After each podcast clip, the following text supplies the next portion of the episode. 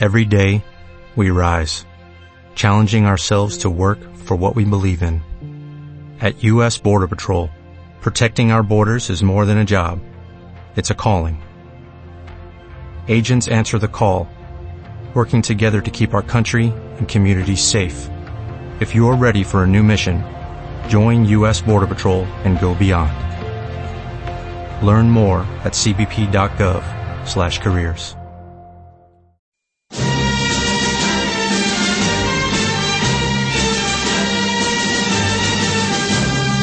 Escuche también Libertad Constituyente en www.diariorc.com o en www.radiolibertad.com.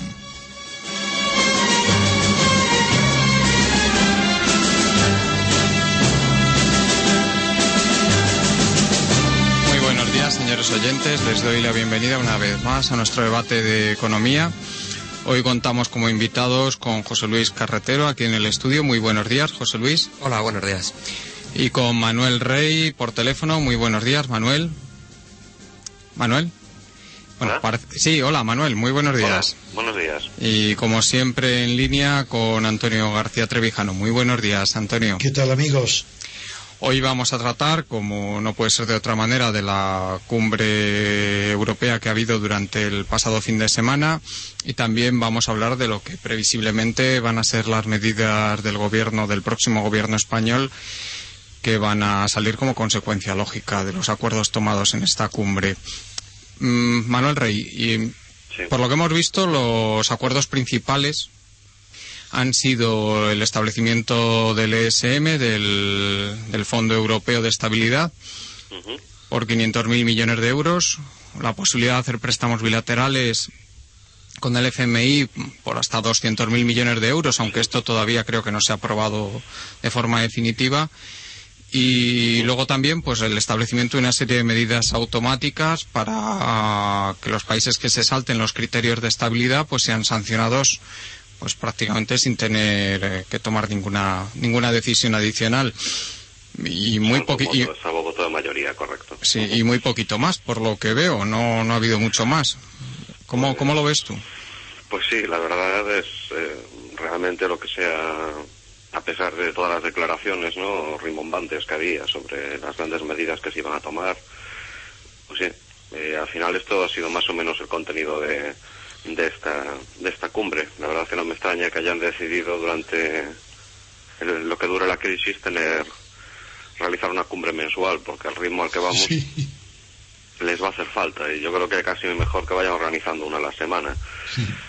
Luego respecto al tema del fondo, pues efectivamente eh, lo han des- bueno realmente ya eh, han hecho un desglose del fondo, uno de corto plazo, el FEF, que es básicamente para asistir a países que necesitan ser rescatados rápidamente en link con líneas de tesorería y luego lo que es el MEDE, que es ya el, el de medio plazo ya para reestructuraciones una vez pues se audita todo el país, etcétera, etcétera.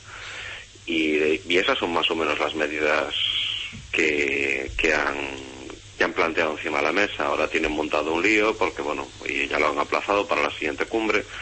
Qué forma jurídica van a tener estos fondos, saber de qué manera están mirando, parece ser, que a ver de qué manera se pueden aprobar estas modificaciones de los tratados, pero es que nadie quiere ir a un referéndum porque pueden, muchos sospechan que pueden, pueden perderlo y así estamos. Y ese es el resultado de esta de esta de esta cumbre y bueno y uno de los objetivos de España pues no lo hemos conseguido no Eh, España tenía como objetivo incrementar ese, ese tanto por ciento de mayoría necesario para tumbar el mecanismo ¿no? de sanción automática pero bueno en este caso pues parece ser que Zapatero estaba un poquito cansado y, y no estaba muy interesado en, en defender este tema y, bueno él ya regresó el sábado aunque el resto de jefes de Estado europeos permanecieron hasta el domingo trabajando allí, pero bueno, pues Zapatero pues está un poquito cansado ya.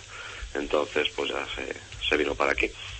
Y es un poco el resumen de. Pues el resumen comentaba Antonio con mucha agudeza la semana pasada que el resumen de la crisis iba a ser que iban a quedar para. Perdón, de la cumbre iba a ser que iban a quedar para la siguiente cumbre. Más o menos ha sido eso casi. Y es lo mismo que ha repetido ahora nuestro amigo, igual. Sí.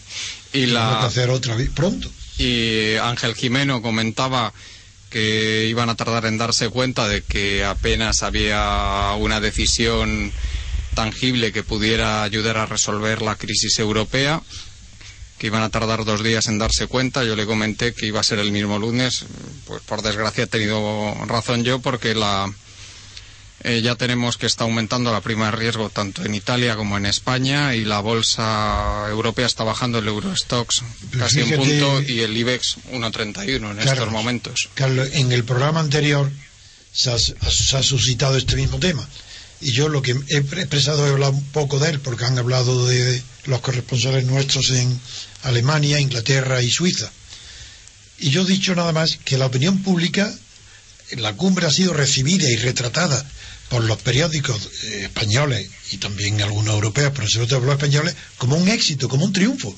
Sí, así ha cuando, cuando en realidad ha sido una ordenanza, un papelito que se ha aprobado para que en, marzo se aplicarán, pero no se ha tomado una sola medida referente a la crisis actual, ni una sola medida respecto a la situación en la que está Italia, Grecia, España, Portugal, ni una sola medida respecto a la liquidez ni a la deuda. Nada, nada. La única solución que se ha dado es que adopten medidas de recorte del gasto público y poco más. Y fíjate, y tú vienes a, señalar ahora que no lo sabía, que ya la bolsa y, lo, y, los el mercado, no los mercados, el mercado, como ha dicho muy bien un, un analista en nuestro diario, el mercado de la deuda ya, ya ha mostrado que no la, que esto lo que han acordado no ha resuelto nada, que lo que ha hecho es aplazar la solución, que, si es que la saben. Es que la saben o, hay alguna posibilidad de aplicarla en las circunstancias actuales. Que, yo tengo mis dudas. José Luis, ¿tú cómo lo ves? Yo lo que veo es que la cumbre en sí misma ha parido un ratón, en cierta manera. Eh, lo único que, que, ha quedado claro es que Merkel se pone la gorra de gendarme y que va a hacer cumplir las medidas de austeridad a los países periféricos principalmente pero el famoso federalismo fiscal en realidad brilla por su ausencia. No hay ninguna vía de mutualización de la deuda, no hay eurobonos, no hay intervención del BCE, es decir, que, al fin y al cabo lo único que ha quedado claro es que las medidas de austeridad van a pasar sí o sí. Y, se van a convertir en jurídicamente vinculantes. recordaba ayer Evans Pritchard en su columna que es que la, ahora mismo los países del sur están Grecia, está tiene un él lo llama desalineamiento eh, Van Sprichar eh, esto quiere decir que la que los países pues tienen un desequilibrio en la balanza de pagos o sea la, de Alemania es muy muy positiva la de los países del sur es negativa incluyendo Francia ¿eh? una pregunta Carlos. Es curiosidad nada más. Este Evan Pritchard ¿es, hijo del célebre antropólogo de Cambridge sí sí sí sí. Uh, pues, que el padre es uno de los mejores del mundo de, Sí, lo sé, lo sé. Ah, bien, pues gracias. Entonces, el, eh, lo que decía es que es imposible. O sea, mientras no se establezcan los criterios que debe cumplir un área monetaria óptima, que, pues bueno, que es lo que tiene, por ejemplo, los Estados Unidos de América, que sí que hay diferencias en la riqueza entre unos estados y otros, pero bueno, ahí tienen ellos sus mecanismos de compensación, que fundamentalmente son transferencias por parte del gobierno federal y luego una movilidad enorme tanto del capital como de la mano de obra en los Estados Unidos. Bueno, esto es así, en Europa no se da, pues es imposible.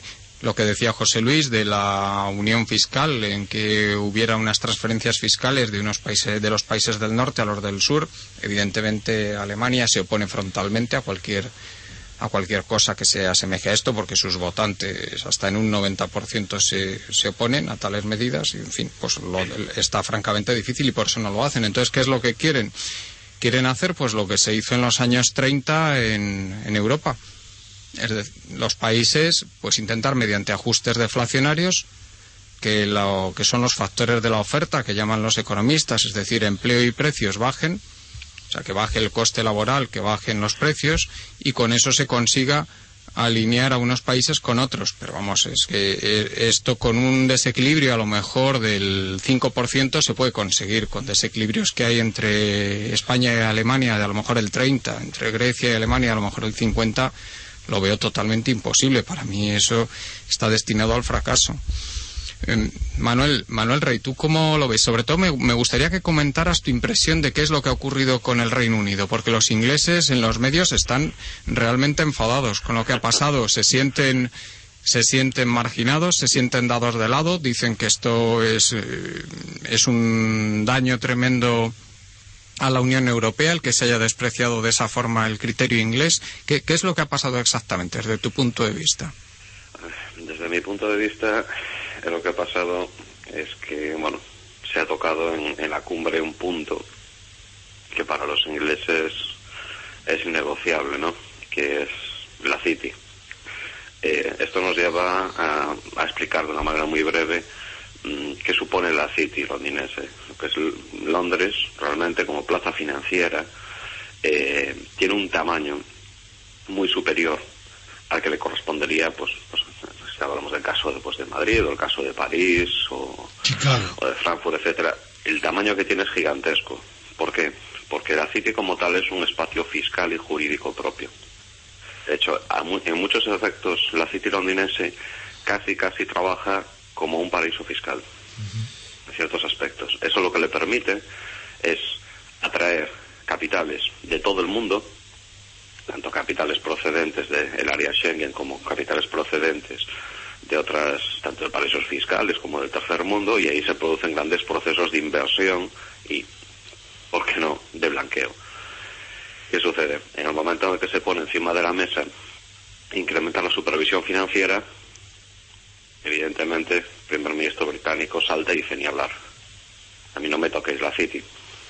En el caso de los alemanes no tiene mucho problema, porque ellos ya están dentro de espacios Schengen mucho más controlados y les interesa tener una mayor supervisión financiera y más con el lío que, en el que estamos metidos por culpa de los, de los bancos. Pero lógicamente los británicos no estaban dispuestos a pasar por ese, por ese aro y finalmente han, han, se ha negado en redondo a suscribir el acuerdo. Luego, pues evidentemente, pues Cameron pues habla habla de cara a la galería, ¿no? De que bueno, que está defendiendo los intereses de, de sus ciudadanos, apoya, se trata de apoyar en esa rama más euroescéptica, ¿no? Que hay en, que es muy fuerte en Inglaterra. Y bueno, pues alude a los intereses, pero bueno, tampoco ha estado dispuesto en las declaraciones a entrar realmente en el en el medio de la cuestión, al medio de la cuestión es que lógicamente Inglaterra no está dispuesta a que le toquen la City porque está gracias a ella la realidad es que está, estamos hablando de más del 10% de su PIB gracias a ella está por lo menos respirando un poco porque en otros aspectos su economía está bastante bastante bastante malita. Y José Luis, respecto a, a, las medidas previsibles dentro dentro de los ajustes estos que pretende hacer que pretende Europa que haga España, ¿Tú qué medidas prevés como más notables? ¿Qué es, qué es lo que tú piensas que va a hacer el gobierno español? Eh, obviamente, lo primero, un recorte del gasto público que esté expresado principalmente, no nos engañemos, en los servicios sociales de educación, sanidad y demás. Y probablemente en el sueldo de los funcionarios, eh, de una manera u otra. O sea, a lo mejor no tanto eh, con rebajas salariales lineales como se hizo el año pasado, sino de una manera u otra y junto a ello una reforma laboral, una más, que profundice aún más en la flexibilidad del trabajo y, y bueno, eh, veremos a ver si también se meten o no se meten en el tema de las pensiones, que de momento parecía pacificado después de lo del año pasado, pero que a lo mejor eh, consideran que existe algún tipo de urgencia de poner en marcha esa, esa misma mañana, legislación. Perdón, esta mañana he oído en la televisión que las, las pensiones inferiores a 980 euros que serán intangibles, pero que las que son superiores que serán revisadas. Claro. Lo he oído esta mañana. Es, eso, vamos, no podía ser de otra manera. ¿eh? Es, es, seguro que se va a hacer así. Claro. Entonces ese ataque combinado a las pensiones, a, a, la relación, a la relación laboral, a la situación de los trabajadores en la relación laboral y al gasto público que en cierta manera conforma una suerte de salario indirecto, pues eh, lo que básicamente expresa es una rebaja del nivel de vida de, la gran mayoría de los, de los españoles. Eso está clarísimo. Mm, pero vamos a ver, si de esto de lo que trata Alemania, lógicamente, es de que los países del sur vivan por sus medios, es decir, que no sigan endeudándose con el exterior, evidentemente esto lo va a conseguir si lo aplican de una forma drástica. Pero ¿qué consecuencias tiene, tiene esto, José Luis, desde tu punto de vista? Aparte de la rebaja del nivel de vida de la, de la población en general, ¿qué, otras consecuencias crees que va a tener? Hombre, eh, lo que enseñaron todos los planes de ajuste de este tipo puestos en marcha en América Latina en los años 90 es que es un proceso sin final. Es decir, que a no ser que tenga un final directamente político, ¿no? Eh, es un proceso sin final en el sentido de que a mayor ajuste, mayor abatimiento de la demanda interna, por lo tanto, eh, mayor déficit al final de una manera u otra y por lo tanto otro nuevo ajuste que se hace necesario o que se dice que se hace necesario. Es decir, que el proceso en sí eh, solo podría ser detenido. Bueno, Michel Aglieta, un profesor de la Universidad de Nanterre, escribió un artículo este fin de semana en el que hablaba de que la única salida a toda esta situación era absorber las deudas tal y como lo hicieron Estados Unidos o el Reino Unido después de la Segunda Guerra Mundial. Después de la Segunda Guerra Mundial, Estados Unidos tenía una deuda del 130% del PIB, una deuda externa. ¿Eso fue antes de Bretton Woods? Eh, sí, y Reino Unido, pero precisamente con esa dinámica. Reino Unido una, una deuda del 160% del PIB. Y lo que hicieron fue suspender momentáneamente la independencia de la Fed para tener unas tasas de interés a largo plazo bajas y poner en marcha el plan Marshall, un, plan encaminado no a los elefantes blancos como pudo ser en cierta manera que, llamaba Keynes, es decir, a inversiones improductivas como pudo ser en cierta manera el plan E, sino a inversiones directamente productivas. Y claro, es que eso en, la Unión Europea solo se podría hacer mediante ese federalismo fiscal. los convenios de Bretton Woods fueron de 1944 y el plan Marshall inició en 1948. Sí, eh, pero bueno, que al fin y al cabo lo que, en lo que consistía la dinámica era precisamente en eso, en hacer una inversión pública productiva que garantizase una demanda interna solvente, ¿no? Parecido a lo de Roosevelt con, el New Deal. Parecido, claro. No hay absolutamente ningún plan de ese tipo para los países del sur de Europa ahora mismo. Por supuesto que no, la, la, receta es justo la contraria. Es una receta de, ajuste que implica precisamente todo lo contrario, abatir la demanda. Es decir, hacer que la demanda interna eh, disminuya eh, sobre la idea de que junto van a disminuir los, los precios y eh, realizar ese ajuste deflacionario del que hablabas tú antes que, que, que tiene una dificultad esencial es que si la economía de los países de la Unión y de los países periféricos principalmente se pretende volcar hacia las exportaciones, el problema es que los planes de ajuste los está haciendo todo el mundo. es decir, el plan de ajuste podría funcionar si un país en concreto lo hiciera y con eso consiguiera ganar competitividad frente a sus competidores pero si lo hace todo el mundo, al final es un camino que, bueno, que, acaba convirtiéndose en un círculo vicioso de mayor ajuste, mayor eh, abatimiento de la demanda interna, mm, empequeñecimiento del mercado, etcétera, etcétera. Y te diría que también algo más grave, que es lo que llaman los ingleses actualmente la espiral de la muerte. Lo, esto lo definió muy bien Irving Fisher en 1933 en un conocido artículo que lo llamaba en la espiral de deuda deflación. ¿Y el mismo de la ecuación? Sí, el mismo, exactamente, que es uno de los economistas más, más brillantes de la primera mitad del siglo XX bueno, y finales del siglo XIX. Entonces, este, este economista lo que él defendía es que estas, estos ajustes deflacionarios a lo que conducían era en una sociedad muy endeudada, como era la norteamericana en aquellos momentos, a que se entrara en una espiral destructiva es de lo que has hablado tú también. Entonces, cumplimos todos los requisitos que tenían los Estados Unidos y encima más. Ahora mismo los países del sur de Europa, en, porque tenemos una deuda enorme, mucho mayor de la que era la de los Estados Unidos en aquella época, tenemos unas dificultades enormes para el ajuste a la baja de la oferta, o sea, tanto precios, porque tenemos unos mercados afuncionales en España, tenemos en España, en Grecia, en Portugal, hay una corrupción terrible, los, hay concesiones semiestatales en muchos mercados en que hay oligopolios que controlan precios que cuando tienen caídas en la demanda, en lugar de reaccionar bajando precios al revés, reaccionan subiéndolos, en la idea de que, claro, si les ha bajado la venta, la manera que tienen de mantener beneficios es subir precios. Entonces, el ajuste por el lado de los precios es dificilísimo en países de, en los países del sur de Europa por esta corrupción que existe. Esta Justa- corrup- justamente, Juan Carlos, cuando tú has intervenido ahora, iba, estaba a punto de preguntaros a vosotros, que sois especialistas, que si hay una diferencia, iba justamente la palabra espiral, iba a emplearla, para que me dijerais si la espiral deflacionista, esa que la llama del infierno o de la muerte, es mucho más eh, automática, es más eh, incontrolable que la contraria, que la inflacionista. Bueno, es controlable, según Fisher, la única manera que había de controlarla era mediante una expansión monetaria. Era lo que, lo que pensaba este economista. Es Luego- un exceso de liquidez. Sí, sí. Luego también, eh, también trabajaron bastante en este tema. No han trabajado demasiados economistas en este tema. Ha trabajado también Minsky, que también Sí. más o menos defendía lo mismo. Y también, curiosamente, el que ahora es el presidente de la Reserva Federal, que, que es un buen economista teórico, que eso no es muy conocido, pero lo es. O sea, Bernanke es un economista teórico bastante brillante. Y también trabajó en este tema y por eso está en Estados Unidos se han tomado las medidas que se han tomado. Sí.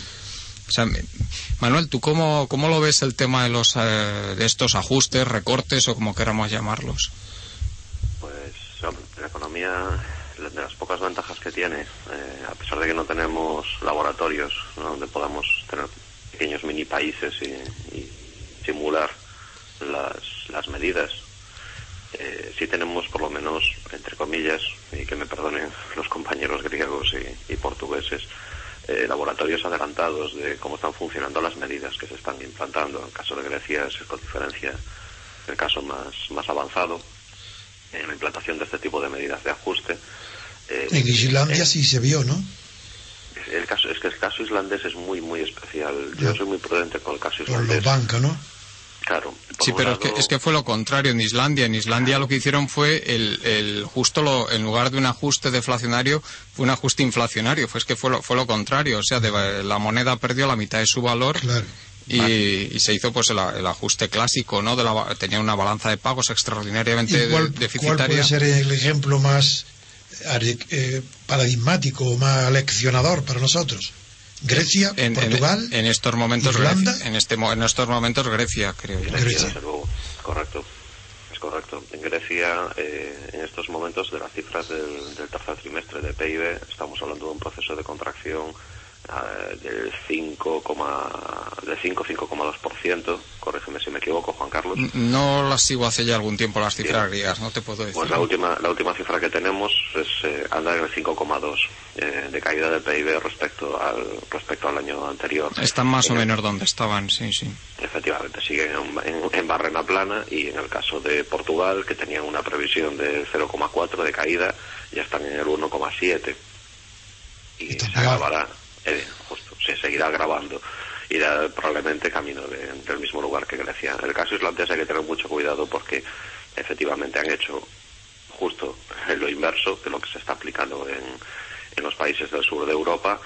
Han optado además por la vía de dejar quebrar a los bancos que tengan que quebrar, pero es que el tamaño de la economía islandesa es pequeñito. Sí. O sea, aquí estamos hablando de un problema de unos 27.000 millones que, que, bueno, nos da la risa porque eso ya se lo comen españolas a la caja. ¿Y de Italia hay alguna lección que sacar o muy pronto todavía? Mm, Es todavía muy, muy pronto. En, en Italia, para Italia prácticamente está un poco en la línea de salida como nosotros.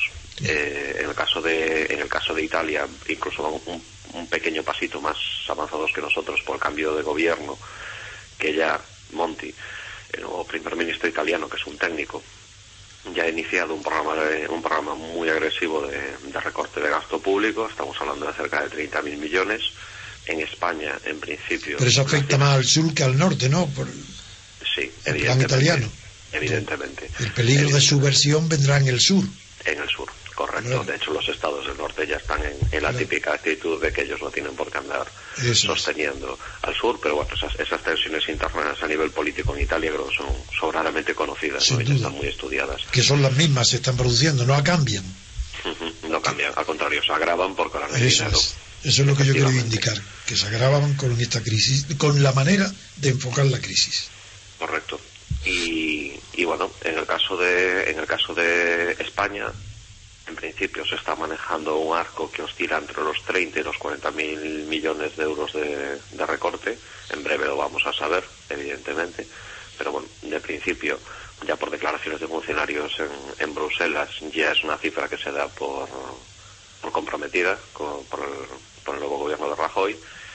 Y eso ya es, ya es indicativo claramente ya de que nos, nos unimos al club de Grecia y de Portugal en, en estas medidas de ajuste que unido a todos los procesos de salvación de bancos, porque en Europa está decretado que ningún banco puede quebrar, eso está total y absolutamente prohibido. Además, Alemania, que yo creo que ha cometido un error brutal, que el tiempo va a demostrar que es un error brutal, ha forzado que se comprometa que ningún acreedor privado va a pagar las consecuencias de, esta, de esta crisis de deuda que el caso griego, pues esa pequeña renegociación que se ha hecho de, vencimientos de deuda a corto plazo, que se han tenido que aceptar quitas, no se van a producir más negociaciones. Alemania se asustó mucho con, el, con la reacción de los mercados al plan de, quitas y esperas griegas y eh, directamente para mí le ha puesto la tapa en el ataúd. Al final van a tener que irse a las quitas igual, porque eh, la realidad es que los países del sur de Europa son insolventes y estas medidas los van a hacer todavía más insolventes. No sé qué, pensáis a ese respecto, pero bueno, totalmente de acuerdo. Totalmente de acuerdo. Además, en, eh, curiosamente, en España e Italia se van a ver, sin duda, en la primera parte de 2012, un fenómeno que también se vio en Grecia en el 2010. Es decir, que las medidas de ajuste en un principio van a producir una reducción del déficit notable, pero eso es porque la recaudación tiene un desfase temporal con el gasto. Es decir, nosotros la recaudación que hacemos, el Estado español, las comunidades autónomas, los ayuntamientos, es en referencia a las bases imponibles de los trimestres anteriores, de los meses anteriores en algunos casos. Entonces, en un principio va a parecer que están funcionando, pero luego se va a empezar a hundir la base recaudatoria. Una vez que comience ese, problema, que será más o menos a mediados del año que viene, la reacción lógica del tanto del gobierno italiano como del español va a ser la misma de la griega, es decir, subir impuestos y acentuar los recortes. Entonces, Yo creo que aquí se hará antes. Posiblemente, posiblemente el IVA lo quieran, Pero lo quieran, razones políticas. Lo quieran aumentar antes, sí. Entonces, eh, entramos en, en, esa famosa espiral que comentaba José Luis, que, que es conocida, que a lo único que lleva es a la destrucción del tejido productivo y a que a unos aumentos brutales del paro, a una caída tremenda de la demanda interna, que no olvidemos que es lo que busca Alemania, que caiga la demanda interna en estos países. Ellos, ellos no buscan que los países del sur se reindustrialicen y que puedan vivir por sus medios con esas exportaciones. O sea, yo estoy empezando a pensar, francamente, que ellos lo que no quieren es que estos países del sur de Europa sean sus competidores, los competidores de su industria, porque si no ellos hubieran organizado alguna especie de, plan Marshall a la, a la europea y no hay absolutamente ninguna propuesta a este respecto. Solo hay propuestas de hundir la demanda interna de estos países del sur. Correcto. Eso es totalmente correcto, coincido contigo. Eh, yo creo que plantear mm, que los alemanes tienen una perspectiva de, establecer una solución de futuro para esta para esta crisis de deuda es, ser un ingenuo. Yo llevo mucho tiempo advirtiendo que es, algo evidente, pero muchas veces la gente lo, pasa por alto. Dentro de la Unión Europea cada país tiene sus propios sus propios intereses.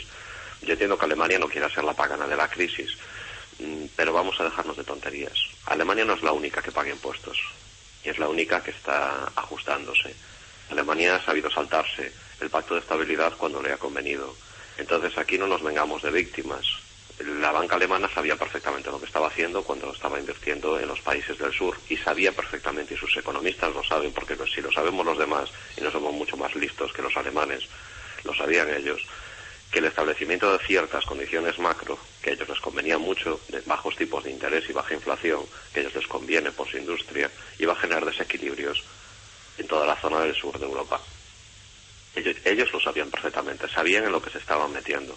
Pero si las propias condiciones de la entrada de los países del sur, salvo Italia, que estaba en el Tratado de Roma, ya hacían presagiar este, este desarrollo que estamos viendo. Sí, eh, yo creo que además lo que se buscaba era generar lo que se está buscando además ahora cada vez más aceleradamente, es generar una relación de dependencia como la que ha tenido durante mucho tiempo los países de América Latina con Estados Unidos. Eso, eso, ese tipo de relación de dependencia. Algo parecido.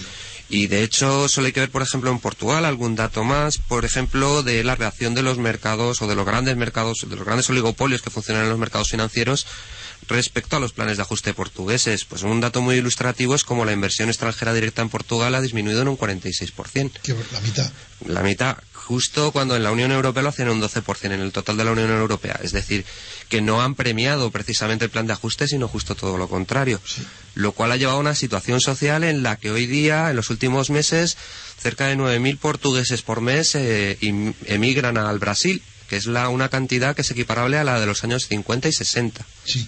en un país que estamos hablando que es la economía supuestamente desarrollada más injusta de la más injusta menos igualitaria de la de la organización de la OCDE Sí. es decir que todo ese proceso lleva a donde lleva y está sustentado en ese mecanismo de la deuda que yo creo que al fin y al cabo es verdad va a tener que haber una quita pero es muy importante y es realmente decisivo determinar quién va a eh, establecer los términos de esa quita.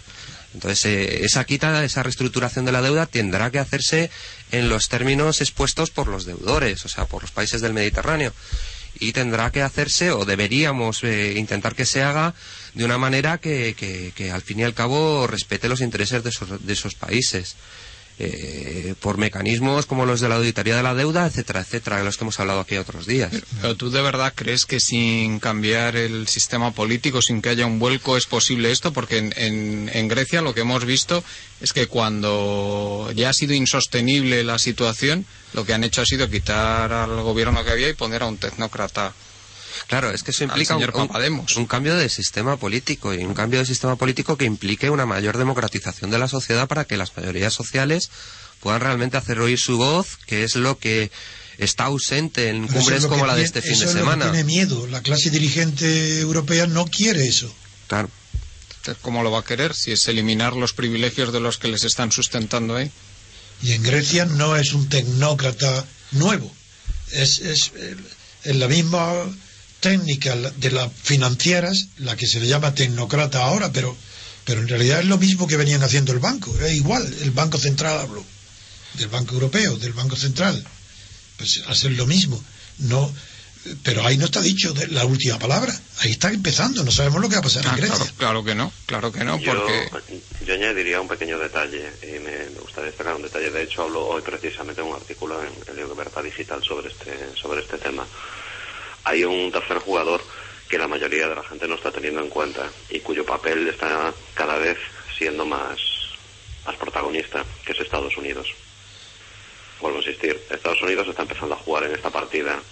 de Fuertísimo. cómo- Nunca había ¿Cómo? venido antes un ministro de la categoría que ha venido el día anterior a la cumbre. Entonces, Es la eh, primera vez gente- que pasa.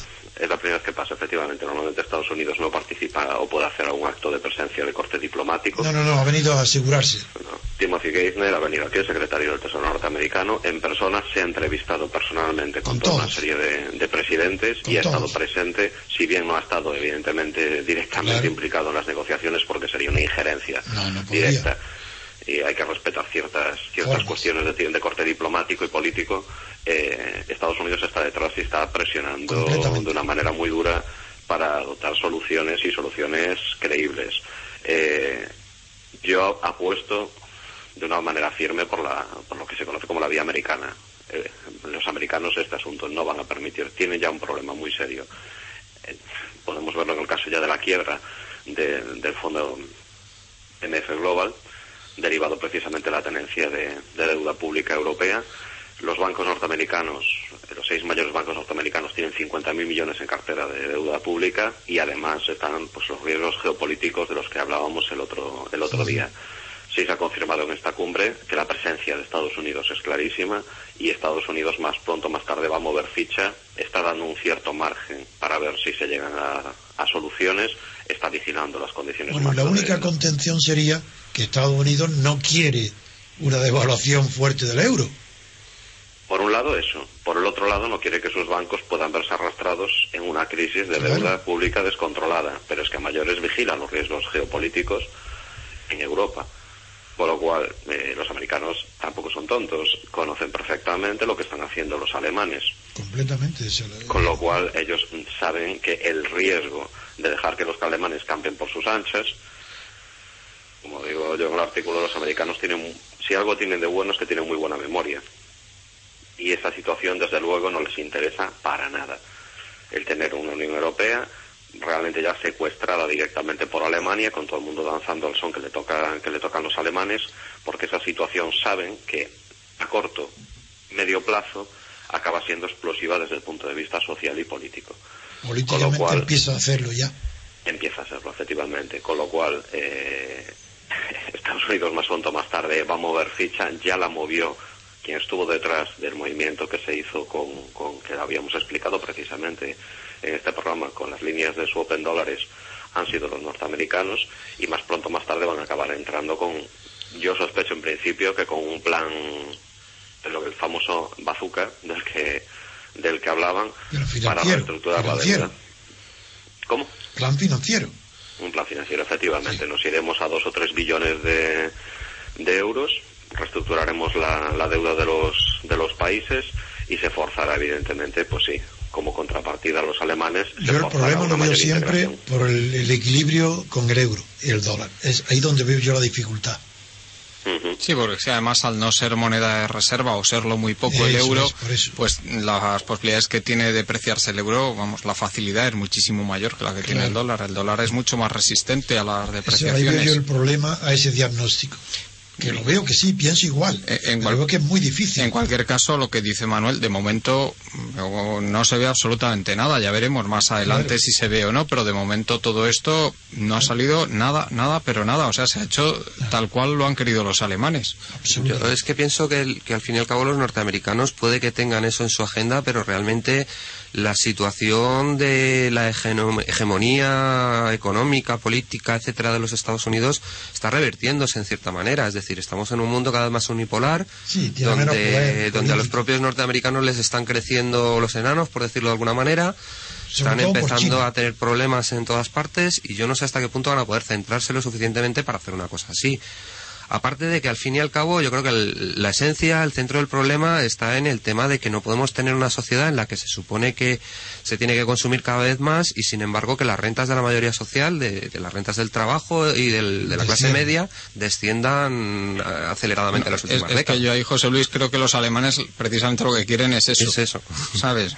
A mí me, me está dando toda la impresión. Esto a, mí siempre me, gusta sacar ejemplos históricos. A mí me está recordando de forma estremecedora la situación en el sur de Europa a, la Alemania del final de la República de Weimar con el señor Brüning haciendo unos ajustes salvajes. Esa época la conozco, la he estudiado muchísimo por, porque de ahí arranca toda la todas las ideas políticas que hay hoy en vigor. Y ya, como bien sabes, Antonio, eh, ahí el problema vino por los ajustes salvajes de tipo deflacionario que impuso, que impuso el gobierno de Browning. Claro. O sea, es que es el. Tenemos. Entonces, ¿qué va a provocar un problema social si se insiste en esta línea?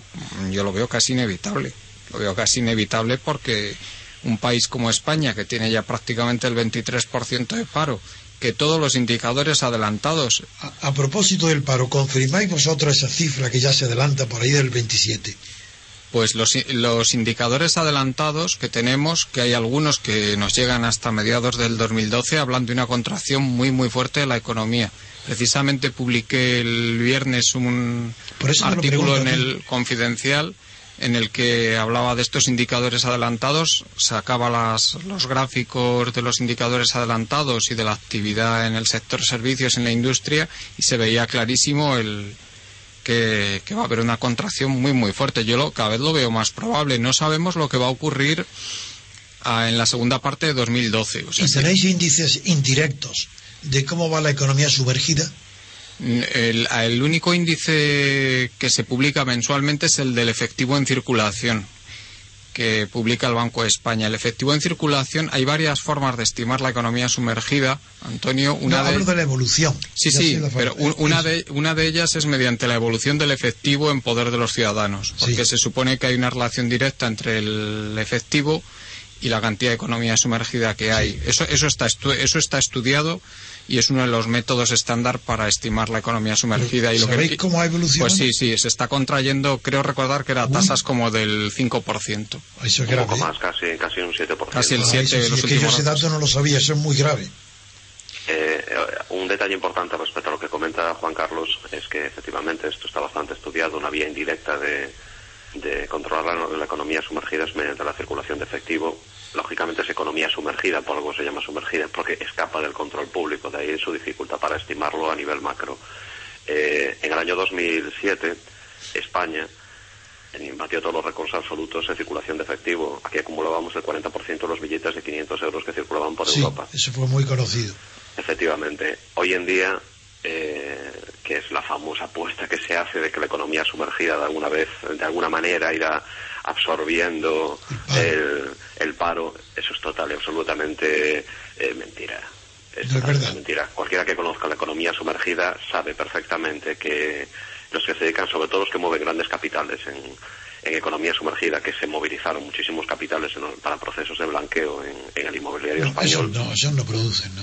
Esos están, han- se han ido a sus cuarteles de invierno, no. han movido los capitales a otros países Claro. y no se están moviendo absolutamente No, nada. pero yo me refiero a, la cantidad de autónomos que están... Claro, es que cuando hablamos de economía sumergida, pues se, se- se introducen ahí conceptos bastante distintos. Por un lado, ese tema de- de- del dinero negro que va por ahí fluyendo en distintos tipos de negocios más o menos especulativos, etcétera. Y por otro lado, esa huida hacia la informalidad que pueden tener ciertas empresas ante el hecho mismo de la crisis, ¿no? Claro.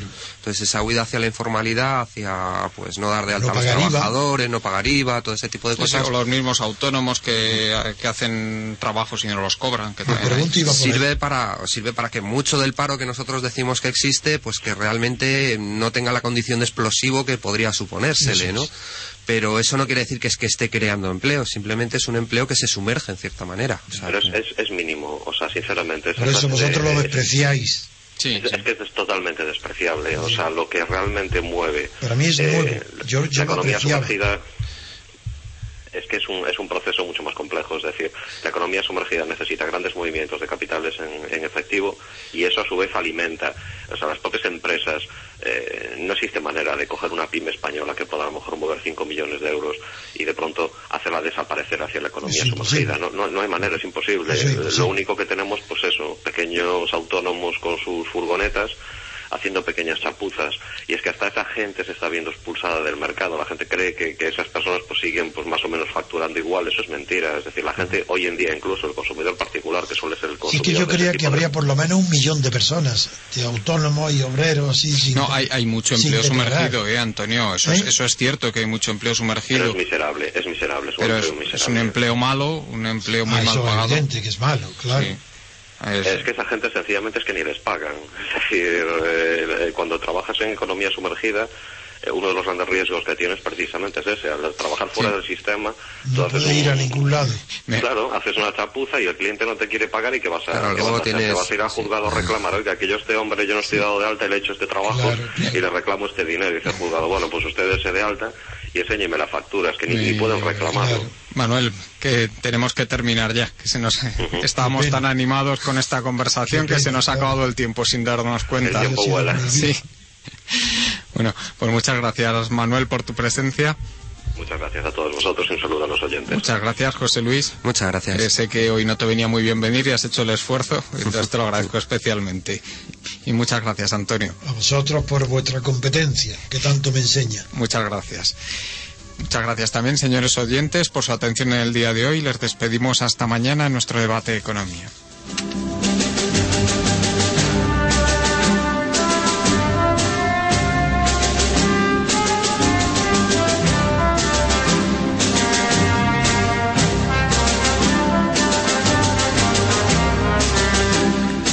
Muchísimas gracias, queridos oyentes, por mantenerse con nosotros con Libertad Constituyente un día más aquí en el 107.0. Les dejamos ahora con los servicios informativos a cargo, de Carlos Pascual, Miguel Ángel Fernández y Aurora Trenado. Hasta mañana, repúblicos.